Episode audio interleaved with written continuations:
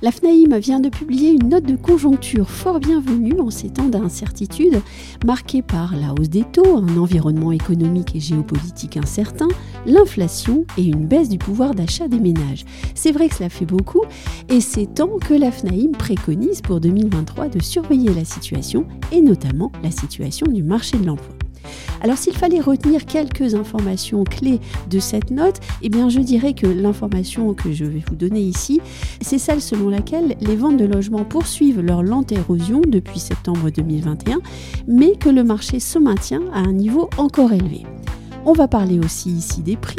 Sur les prix, justement, la FNAIM observe un léger ralentissement depuis avril 2022 des prix qui restent en hausse à l'échelle nationale, mais elle note aussi une modération très bienvenue après l'emballement post-Covid. À Paris, la baisse est très modérée, moins 1,1%, et pour ce qui est du ralentissement, il est constaté aussi dans quelques autres grandes villes comme Lyon, Nantes ou Bordeaux. La FNAIM note également une envolée des prix dans les villes du sud comme Marseille, Nice et Montpellier. Elle remarque que ce sont des villes qui avaient vu leurs prix augmenter moins que dans les autres grandes villes dans les dernières années. Cette note de conjoncture de la FNAIM est reproduite sur le site des ondes de Limo.